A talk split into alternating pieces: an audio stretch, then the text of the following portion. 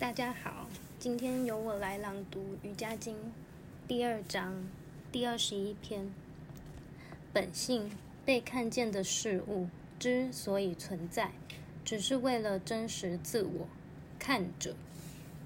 我们从前面的经文里了解到，是本性 （procreity） 给予了我们真实自我的 prusha 经验，但我们往往会认为是真实自我在经验。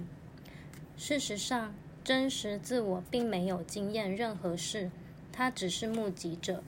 虽然看起来似乎是他经验的，我们必须试着了解这个层面。一旦深入研究，就会了解真实自我既不是行为者，也不是享受者。如此一来，我们的视野和态度将会改变。现在，我们就从这儿开始吧。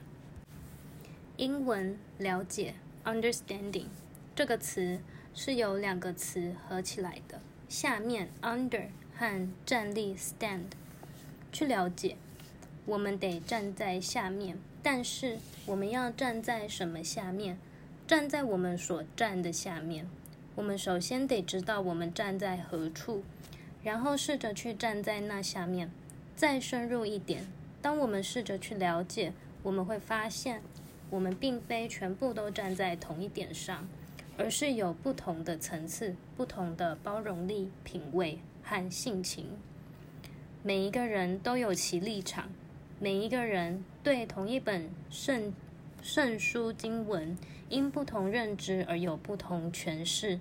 所以，巴坦加利说：“我们都在真实自我的印象下获得一些经验，但有一天我们会知道。”真实自我从来没有做过任何事情，他也从来没有享受过任何事情。第二十二节，虽然对于一个已解脱的人来说是消除了，但对其他人来说，本性仍然存在。根据吠陀字义，本性叫做玛雅，玛雅，或解释为幻觉、妄想。对已经了解本性的人而言，种种妄想已经消除了；但对其他的人来说，它一直是真实存在的。世界像一个工厂，我们看见木材、铁等原料进来，它们经过一些程序加工后，就变为成品，然后被送进市场、商店，最后送到消费者手中。这些产品不会再回到工厂。但工厂仍然继续运作，因为原料还继续送进加工车间中。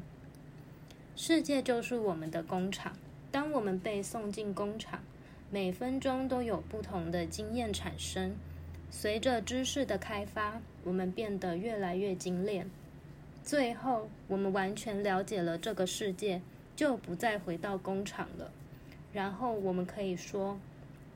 曾经我认为这些都是真的，金钱、名誉、地位、美貌，但现在我了解到没有一样是永久的。我看过百万富翁变穷人，出名的美人变得满脸皱纹。当你不再信任世俗的享乐，也就不会去追求它了。当我们不再追逐这个世界，世界会说：“好吧，先生，我不再打扰你了。”无论何时，当你需要我的时候，我都准备好替你服务。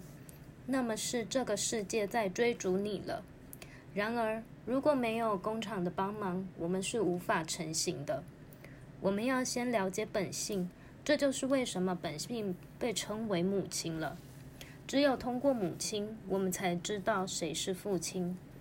清楚地认识本性，不要离开它，不要跑开，不要放弃。逃避是没有注意的。如果我们现在想逃避一些事情，以后得以更困难的形式去面对它。还有，我们永远要保持警觉，注意本性。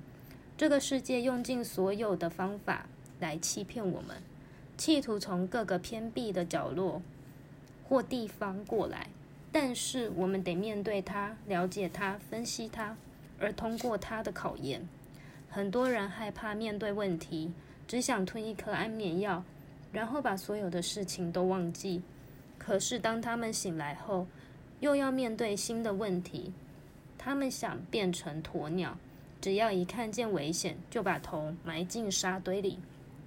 这样并没有解决问题。